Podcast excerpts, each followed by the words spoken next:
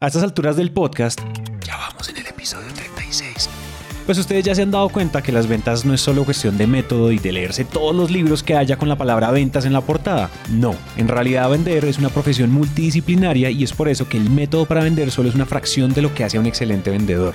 Y en esta ocasión vamos a hablar de otra fracción que compone a un buen vendedor. Las emociones. Hola a todos y bienvenidos al episodio número 36. ¡Hola! ¿Qué ondoski? Estoy muy emocionado porque este tiene que ser el capítulo de máquina de ventas más corto de la historia.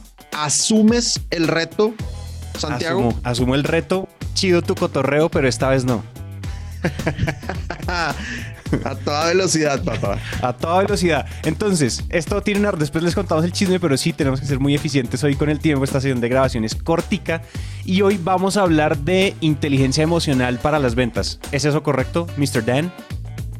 Es correcto, es correcto. Fíjate que eh, me volví suscriptor del Harvard Business Review, que se los recomiendo ampliamente. Cuesta como 15 dólares al mes. No me parece caro para todo el valor que aporta. Y uno de los artículos más leídos en la historia del Harvard Business Review es What Makes a Leader de Daniel Goldman, ¿verdad? Entonces, Daniel, gran nombre, primero. Y pues Daniel Goldman es como la gente piensa que es el fundador del coeficiente eh, emocional ¿verdad? De, la inteligencia emocional, también conocido como coeficiente emocional pero no, en realidad él, él dice que él es un compilador, él simplemente se volvió un desarrollador del tema, en realidad no lo fundó. Y entonces, bueno, en su, en su artículo What Makes a Leader, pues resume los cuatro aspectos de la inteligencia emocional, que eso por supuesto se ha, se ha ampliado y se le han agregado mil cosas, pero bueno, creo sí. que podemos partir de la base para sacarle juguito y carnita al tema de la inteligencia emocional, porque como vendedores y en general como todo en la vida, chavos, pues hay que ser inteligentemente, emo ¿no? ¿Qué? ¿Cómo? ¿Ves? Emocionalmente, inteligentes. Sí. Eso es lo que quise decir. Sí, el otro IQ no importa. Es el, es el, es sí, el, sí, sí. el que importa es el emocional. Bueno, vale. y no estamos diciendo que yo lo tenga alto tampoco, ¿no? O sea, eso como, como se puede ver, el tema del coeficiente no, no es lo mío. Sí. Este, entonces, bueno, de eso vamos a hablar del día de hoy. Santiago, ¿te consideras una persona emocionalmente inteligente?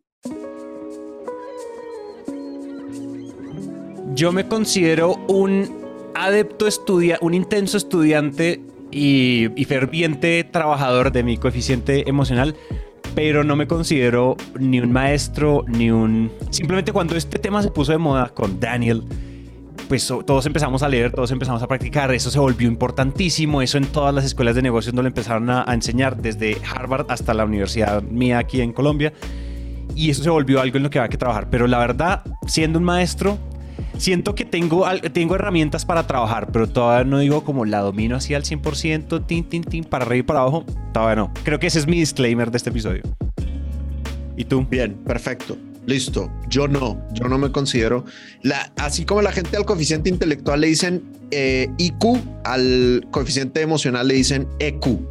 Entonces yo tengo un EQ, diría, moderado, tendiendo a indeseable. Pero bueno, estoy Incluso en ello. Yo vi una electiva, eh, yo vi una electiva en mi universidad de inteligencia emocional para, para, para management. Es decir, mm, como quien cool. dice, yo, yo, me, yo me pararía en el, yo sé cositas, pero no, pero no las aplico como quisiera. Sí, como que Perfecto. yo soy el ñoño de la clase que igual no y lo aplica, más o menos así. Va, va. Pues mira, te voy a decir lo importante que es el EQ o la inteligencia emocional para que, para que te apliques, para que nos apliquemos.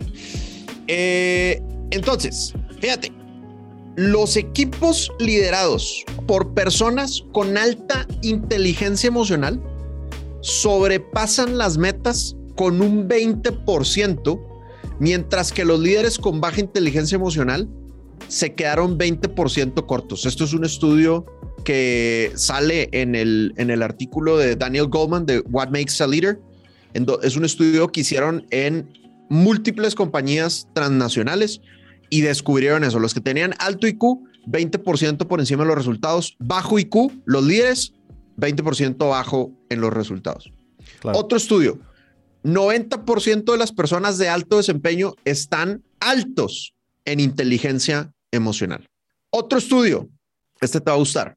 Las personas con alta inteligencia emocional ganan 29 mil dólares más al año. O sea, es rentable ser inteligente emocionalmente hablando. Es rentable. Súper rentable, es súper rentable, porque también si piensas el otro estudio que mencionamos, oye, si estás sacando 20% por encima de la meta, tus resultados, pues eso también seguramente se, te llegará en comisiones y en bonos y la fregada, ¿no? Claro. Ahí te va otro, otro, otra rentabilidad, otra rentabilidad. Mayor coeficiente eh, emocional, mayor satisfacción con el matrimonio, papá. ¿Qué hubo? Eso sí tiene todo el maldito sentido de la vida. Indiscutible. Totalmente. Indiscutible. 100%. Y bien rentable. Ahí te va, ahí te va otro, ahí te va otro.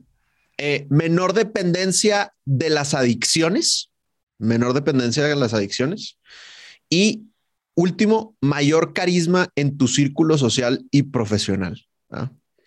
Y aquí tengo todos los, todas las citas. Slami 2014, Cisberg 2013, y Walter V. Clark and Associates 1997, para que no piensen que estamos aquí inventándonos este tema con estos estudios. Aquí hay papers arbitrados. Ajá, el equipo de investigación de máquina de ventas, que son como 10 personas encerradas en un container investigando para estos episodios, sabe que tiene que traernos papers auditados de las mejores universidades y mejores centros de investigación en el planeta. Gracias al equipo es de correcto, se los tenemos, jóvenes apreciado. Este, cuatro, las cuatro características o los cuatro elementos de la inteligencia emocional son autoconocimiento, autocontrol, empatía y habilidad social. ¿Okay? De acuerdo a What Makes a Leader de Daniel Goldman. Entonces, tips de cada uno, jóvenes. Si queremos ser vendedores con una alta inteligencia emocional, que ganemos 29 mil dólares en promedio más al año, que superemos las metas por 20% más, que si están casados estemos satisfechos más con nuestro matrimonio, etcétera, etcétera. O sea, como bien dice Santi, la inteligencia emocional es rentable. Si queremos aprovechar esa rentabilidad, pues tenemos que meterle candela al autoconocimiento, al autocontrol, a la empatía y a la habilidad social. Y hoy, en el capítulo más breve de la historia de máquina de ventas, les tenemos mucha carnita al respecto, papá.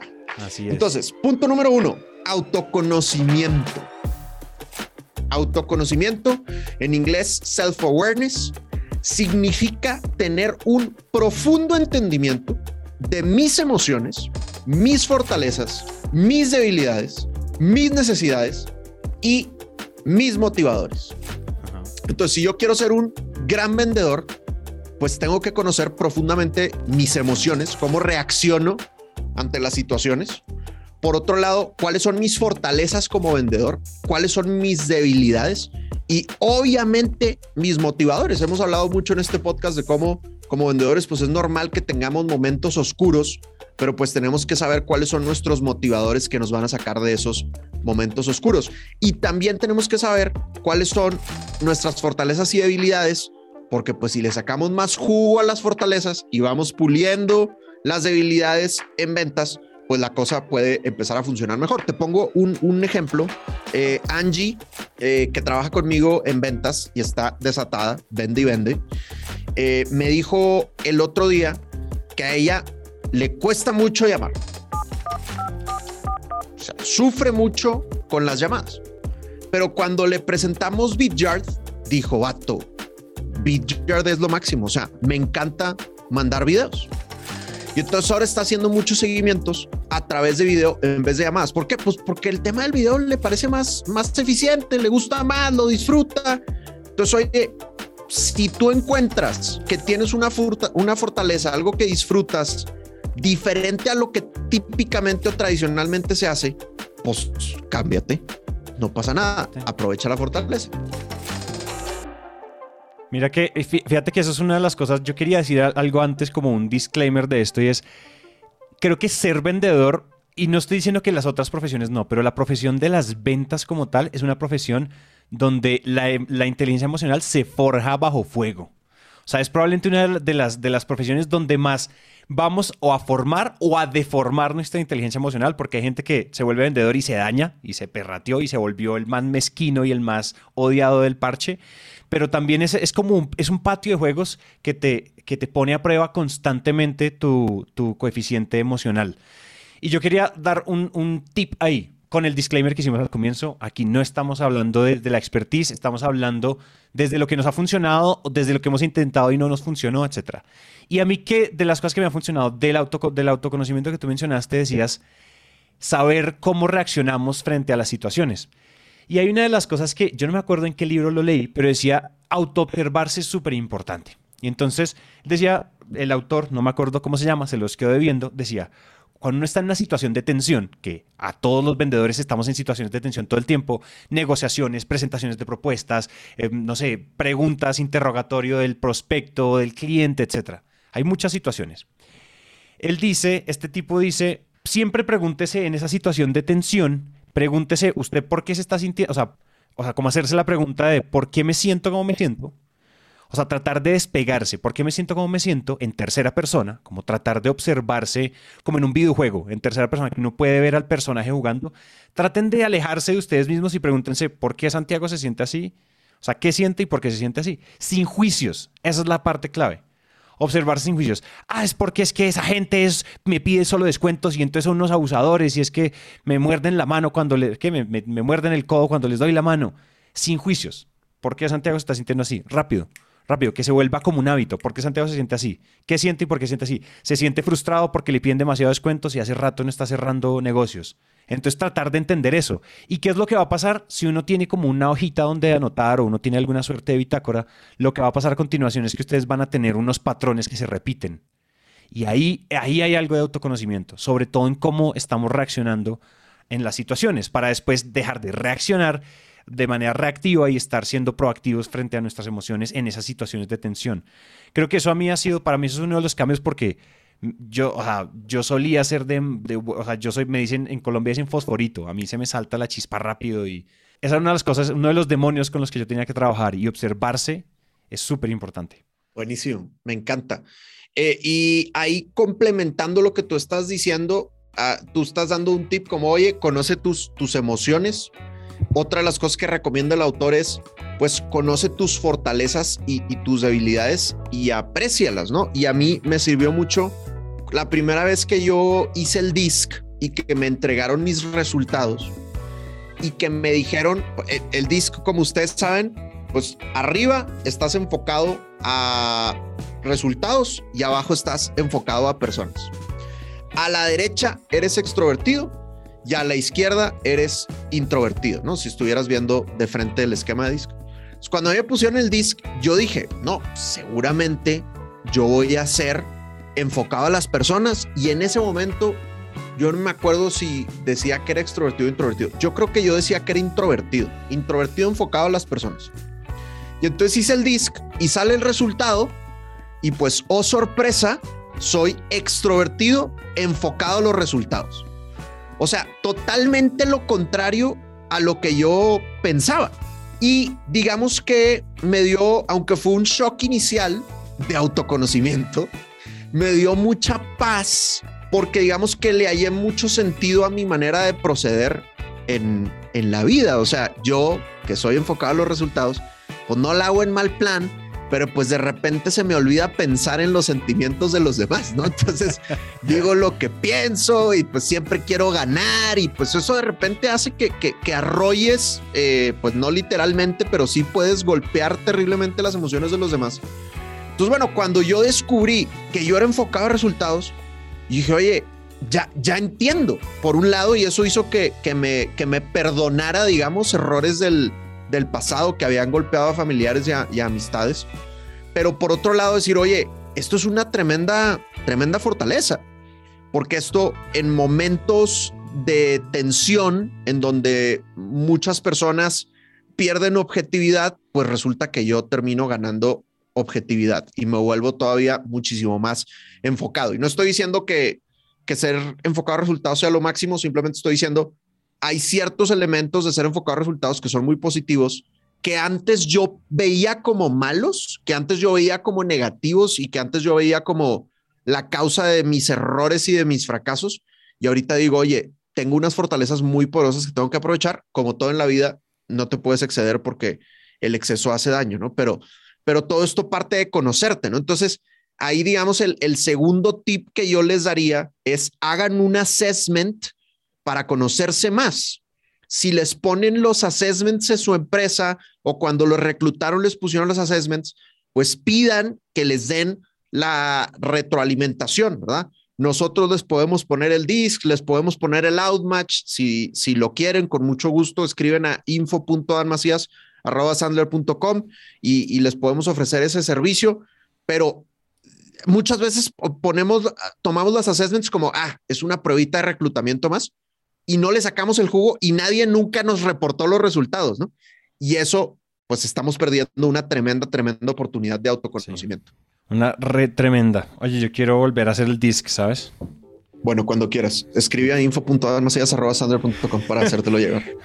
Entonces, pasamos ahora a autocontrol. Autocontrol. Número dos, autocontrol. Fíjate qué onda con el autocontrol. Está íntimamente relacionada obviamente con el autoconocimiento.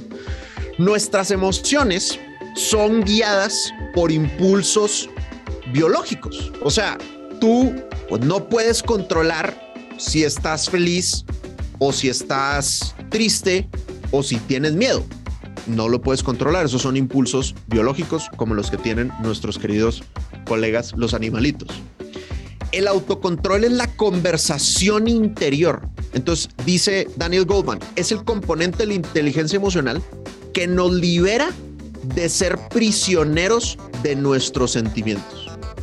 Entonces, el vendedor que tiene alto autocontrol siente el mismo mal humor, siente el mismo sentimiento negativo cuando lo rechazan, siente el miedo ante la prospección, pero encuentra mejores maneras de gestionar y de sacarle provecho a esos sentimientos. Y entonces encontré yo una ecuación que me hace mucho sentido y es la siguiente. Emoción más pensamiento es igual a sentimiento. Emoción más pensamiento es igual a sentimiento. Y perdón al autor de esta ecuación, no sé de dónde la saqué, pero les prometemos solemnemente que no se nos ocurrió en máquina de ventas. Entonces, emoción más pensamiento es igual a sentimiento. Entonces, ¿cuál es la emoción? Entonces, te pongo un ejemplo. La emoción es, quise saltar al recepcionista, ¿no? Busqué en frío al tomador de decisión. Me animé, güey, ¿no? Me metí al bootcamp de prospección de Sandler. Me dijeron que tengo que ser llamadas en frío. Ingesu, estoy saliendo de mi zona de confort. Entonces ya hay una emoción de entrada de me estoy superando de mí mismo. Llamas y el recepcionista, la recepcionista te dicen, no sé quién es, no lo va a pasar al tomador de decisión. Y entonces viene una emoción. Depende de tu estilo, puede ser una emoción de ira, puede ser una emoción de decepción, no lo sé. Vamos a suponer que es una emoción de decepción, ¿ok? Ese es el impulso biológico, la emoción. Pero luego, güey, aquí es donde está la magia, tú le agregas el pensamiento. Tú le agregas el pensamiento. Entonces, cuando viene esa emoción inicial de decepción, tú tienes esencialmente dos caminos. Puedes, muy rockstar y muy maduro de tu parte, decir, normal, seguramente no hice un buen speech comercial, tengo que mejorar, voy a seguir adelante. Ese es un pensamiento, ¿verdad? Muy crack, nivel Dios, si te pasó la primera vez. Sí, sí. O el otro pensamiento es, soy un inútil. O peor, es que yo no me merezco hablar con tomadores de decisión porque estoy muy nuevo, estoy muy joven, tengo poca experiencia. O porque pues mi mamá me decía de chiquito que soy un inútil. y ahí viene el sentimiento. Entonces ya no solo es la emoción de la decepción, ya no solo el impulso biológico, sino el sentimiento en donde combiné la emoción con el pensamiento que se vuelve un sentimiento de tristeza que te invade. ¿Para qué sigo haciendo llamadas en frío? si nadie me quiere? Pero porque tú ya le, ya le echaste tu propio caldo de cabeza y pasa en positivo también. Entonces te pongo un ejemplo. Oye, mandas una propuesta y te dicen, Dan, nos gustó mucho, lo, lo vamos a pensar, pero vamos por muy buen camino. Y entonces viene el impulso biológico inicial. ¡Pum! La emoción. Bien, vamos por buen camino. Pero luego me fumo un churro y le echo mi caldo de cabeza. Y entonces digo, seguramente este negocio ya está cerrado porque me dijeron que vamos por muy buen camino y que les gustó. Y pierdo la objetividad y no reviso si, si califiqué dolor, presupuesto, decisión. Y entonces viene el sentimiento de este deal ya se cerró, ya no tengo que hacer nada, que es la mezcla de la emoción con el pensamiento. Entonces, ¿cuál es el tip aquí, jóvenes? El tip es, como bien dice Santi, reconoce tu emoción, por qué estás sintiendo lo que estás sintiendo, pero después sé muy consciente de que el pensamiento tú lo puedes controlar. Tú puedes decidir si te vas por el camino de la negatividad o por el camino del optimismo. Y te puedes ir también, tienes que decidir si te vas por el camino de la emocionalidad sin lógica o de la racionalidad, en donde tienes que, no se te puede olvidar, calificar y ser objetivo ante los negocios. Sabes que una de las cosas que funciona mucho en esas situaciones de tensión donde el caldo de cabeza se activa, donde la emoción entra, se dispara, se gatilla y después viene el caldo de cabeza, la fumada del churro, etcétera. Creo que a las cosas buenas y a las cosas malas uno no se las debería tomar tan en serio. A ver, y lo elaboro rápidamente para pasar al siguiente punto. Y es, no nos deberíamos tomar nada personal, ni lo bueno ni lo malo. Suena contraintuitivo no tomarnos personal lo bueno porque decimos, claro, ese es el reconocimiento a nuestro valor, a nuestras habilidades, a tanto trabajo duro. Tampoco. Tampoco. Así como, así como que te, que te pidan descuentos y no valoren tus, tus valores agregados y demás, o que, te, o que te rechacen, que no te contesten la llamada, o que no te pasen al, al, al dueño del chuzo. Eso no significa nada sobre uno. Así como, oh, vamos por buen camino, Dan, eres lo mejor que nos hemos encontrado, es que tu cabello, es que tus ojos, eso tampoco significa nada sobre ti. Eso es simplemente una opinión de alguien, que probablemente es una proyección de sus traumas, que a él no lo abrazaron de chiquito, entonces por eso es grosero. Entonces, eso no tiene nada que ver con nosotros. No tomarnos nada personal es un proceso muy difícil, es muy semidios, pero es una cosa que uno puede tener en la mente para ir construyendo un hábito de no se lo tome personal. Lo bueno ni lo malo no tiene nada que ver con ustedes, son simplemente opiniones de la gente. Me encanta, sí, 100%. Y también pensar como, oye, la gente está haciendo su chamba por un lado, ¿no? Y ellos pues tienen su responsabilidad de generar ahorros, tienen su responsabilidad de analizar más proveedores y por otro lado no tienen ni idea de qué está pasando en su vida, ¿no? Entonces, oye, tal vez ese momento en el que fue grosero, oye, pues tú no sabes si ese día le dieron una mala noticia, ¿no? No, no tienes idea. Como diría San Brendon, honra la lucha honra la lucha, o sea, respeta las posibles o potenciales luchas diarias que la otra persona está teniendo de las que tú pues, no tienes absolutamente, pero absolutamente ni idea, ¿no?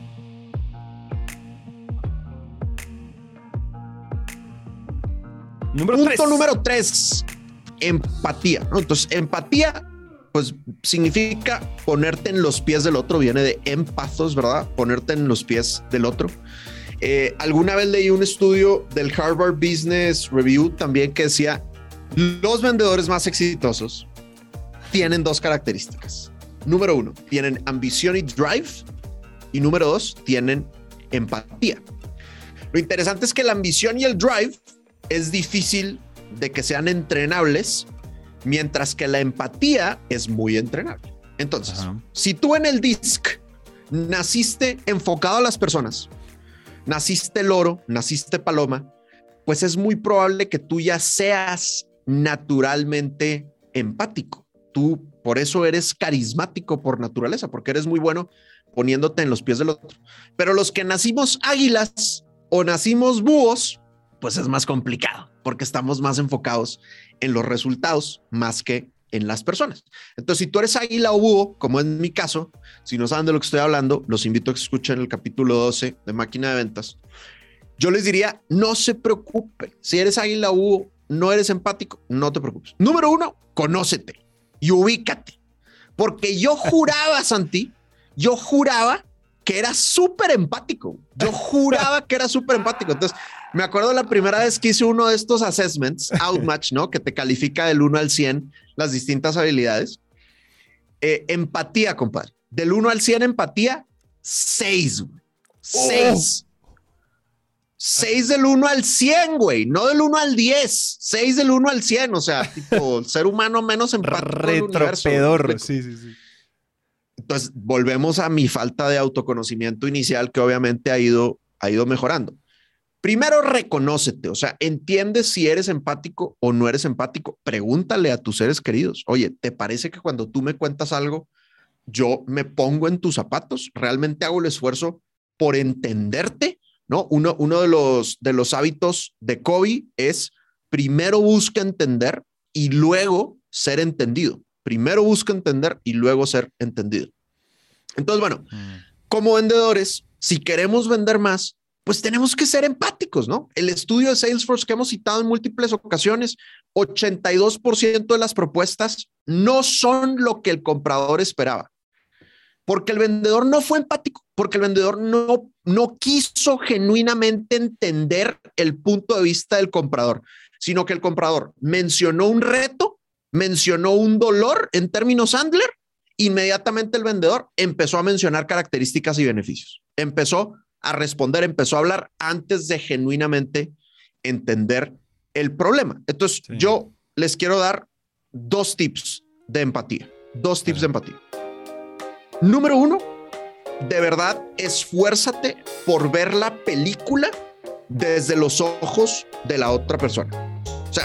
De verdad, si te sirve imaginarte que, que, te estás, que tu alma se está saliendo de tu cuerpo para intentarse meter en el cuerpo de la otra persona, o sea, hazlo. Pero antes de empezar a hablar de características y beneficios, antes de dar soluciones, de verdad procura transportarte al cuerpo y al corazón de la otra persona para entender su punto de vista de los retos. Y el segundo tip es, busca de verdad ayudar. O sea, deja de tener en la mira vender. Cada vez que tengas una conversación con un prospecto, lo que tienes que intentar es ayudar. Ve cómo puedes ayudar. Y eso va a implicar que a veces vas a descalificar al prospecto, porque tú no eres la mejor solución. Y eso no está mal, pero eso a la larga te va a hacer vender más. Entonces mentaliza. Quiero entender el punto de vista de mi prospecto y mentalízate, lo quiero ayudar a como del lugar. Esos serían mis dos tips de empatía. Sabes que uno, yo dejaría un, tercer tip y es si, si, o sea, si tú le preguntas a, las personas que me rodean, ¿Santi es empático? Probablemente te van a decir que no.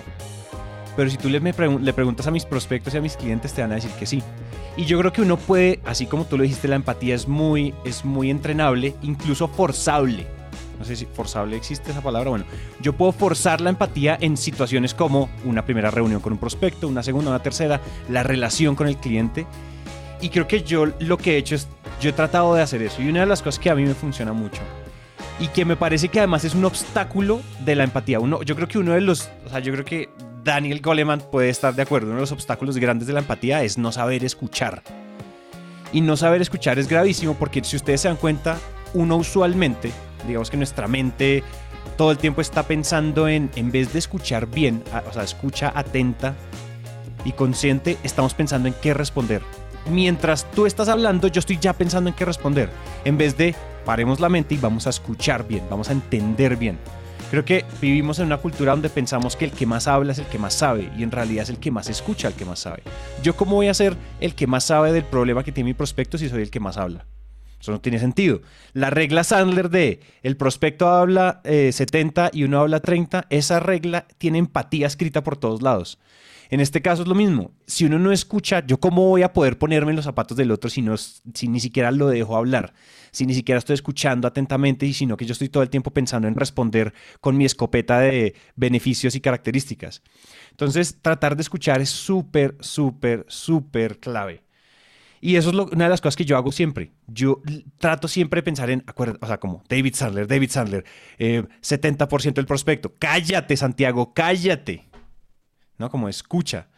Y eso es un obstáculo, eso es remover uno de los obstáculos. Seguramente hay muchos obstáculos, ni idea cuáles son además, porque yo no me considero particularmente empático, pero cuando estoy vendiendo, escuchar es, es, es clave. Además, si yo quiero después decir algo que tenga sentido para el prospecto, pues tengo que haber escuchado primero. Esa sería una. Me encanta, güey. Y fíjate, beneficios adicionales de esa escucha activa y el resto de las características que vuelven a alguien empático. La gente que es empática dice Daniel Goldman, suelen ser expertos en desarrollar y retener talento, que obviamente que todos los que estamos en esta carrera comercial, pues si en algún momento queremos o tenemos la responsabilidad de formar equipo, pues difícil ser buen jefe si no eres empático, difícil retener talento si no eres empático.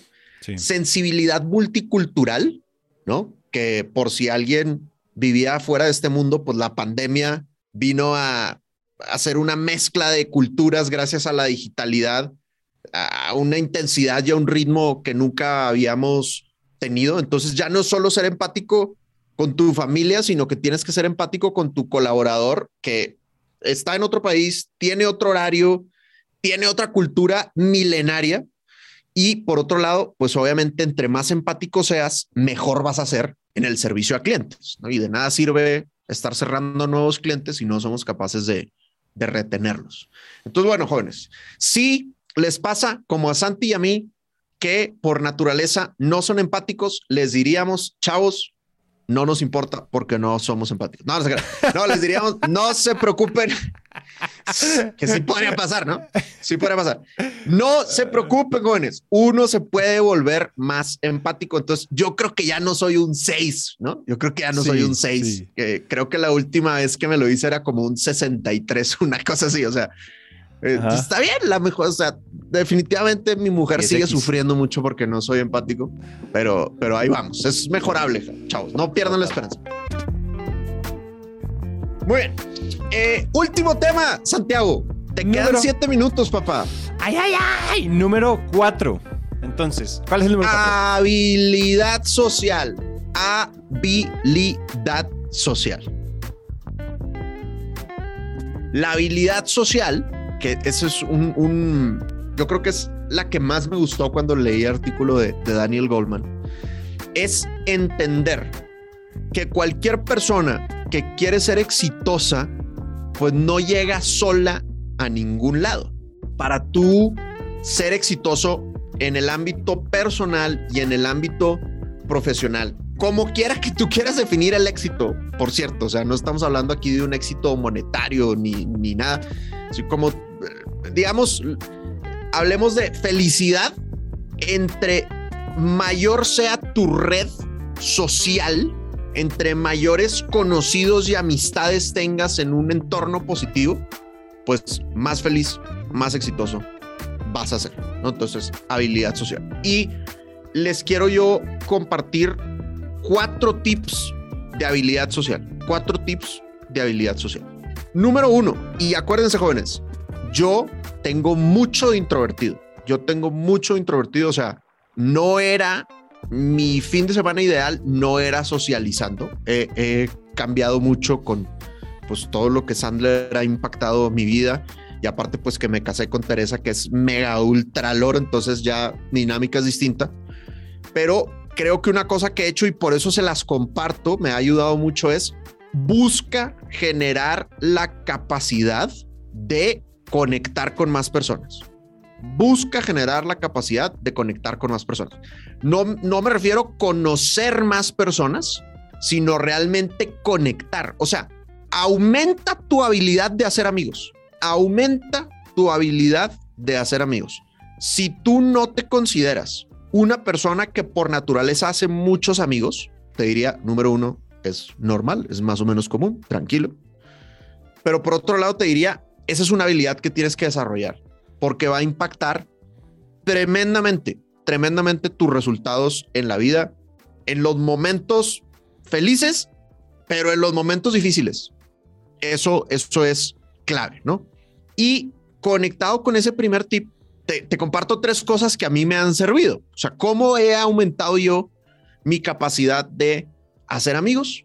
Número uno, procura cultivar más intereses O sea, qué bueno que tienes tus hobbies mega ultra definidos, ¿verdad? Oye, es que, por ejemplo, yo a mí me gusta mucho coleccionar dinosaurios, para que sepan, ¿ok? Entonces, yo sé que Santi, por ejemplo, pues es mega ultra gamer, ¿no?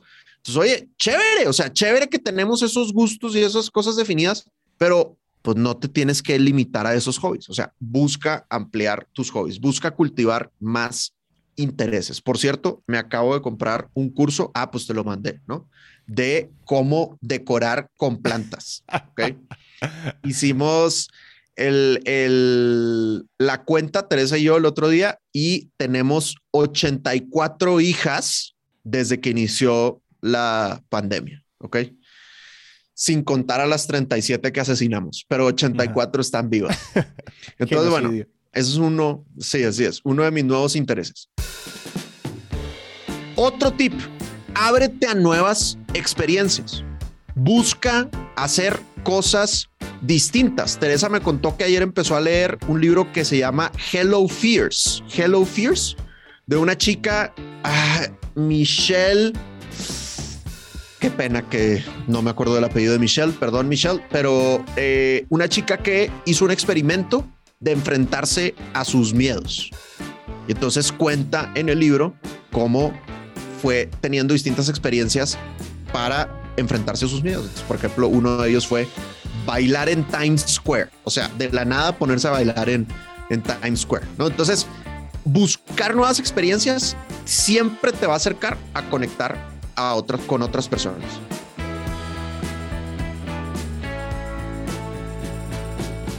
Y el último tip que les quiero dar, que a mí me ha resuelto la vida tremendamente, jóvenes, es tengan un partner de socialización. O sea, si ustedes no son tan buenos socializando, como es mi caso, ¿verdad? Pues tener un partner de socialización los puede ayudar. Alguien que cargue lo pesado de la socialización, que puede ser el inicio o mantener la conversación divertida o lo que sea, que en mi caso pues es Teresa, obviamente, que es eh, una maga impresionante de la conversación y del carisma. Entonces nada, yo estoy ahí, sonrío, ¿verdad? Yo sirvo los drinks aporto como un 3% de la conversación y la gente piensa que soy buena onda, ¿no? Este, por inercia. Pues, no me tocó aportar, así es, no me tocó aportar tanto. Oye, qué cool. ¿Sabes cuál? Libro recomendado para este tema de socialización de Dale Carnegie, famosísimo, legendario. How to Influence People, no como How to Win Friends and Influence People, creo que se llama. Sí, Así es, tal cual. Ustedes ya se lo leyeron, es un muy buen libro. Yo sé que el título suena como macabro y medio nazi, pero en realidad no lo es. O sea, en realidad el eje fundamental de ese libro es la autenticidad. No, es, no hay que ir a mentirle a nadie en la cara, no hay que ser un adulador de mentiras ni lambón. Pero eh, habla mucho de técnicas que funcionan emocionalmente, hablando de inteligencia emocional respecto a las otras personas, que ayudan a facilitar crear amistades o al menos crear relaciones interesantes y no vacías. Entonces, ese libro sería súper recomendado. Y de acuerdo con todo lo tuyo, o sea, de acuerdo con todo lo tuyo, a mí me pasa. Dani, o sea, nuestras parejas son hiperloros. Pero por ejemplo, Manu, tú conoces a Manu, socio de Naranja Media. Manu siempre me agarra cortico y ¡pum! Terminamos en un plan. Yo termino conociendo gente nueva, los amigos de él, y como que me sacó de la casa y terminé, por, o sea, parpadeé y terminé en una situación totalmente desconocida. También eso sirve. Gente que te agarre cortica y ¡pum! Terminas en situaciones ahí como de ¡uy! ¡uy! Entonces, eso también es muy chévere, pero eso es, de acuerdo, de acuerdo, lo tenemos. Y si, y si tú eres el social, casi, sí, tiempo récord. Si tú eres el social, ayuda a los demás, ¿no? Si tú eres ah, el social, pues adopta un introvertido. Hashtag adopta, un introvertido. adopta un introvertido. Me gusta, me gusta. Ahora sí podemos decirlo. Lo,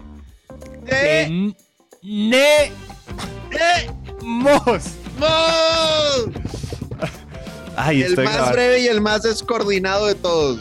Excelente, maravilloso. Cuéntenos, cuéntenos qué les pareció. Háblenos por LinkedIn, arroba Sandler Dan Macías, arroba Santiago Cortés Calle, Santi Calle, en LinkedIn, en Instagram. Cuéntenos qué les pareció este episodio, que tocó hacerlo en, en calendarios apretados. Adiós, adiós. Chao, chao.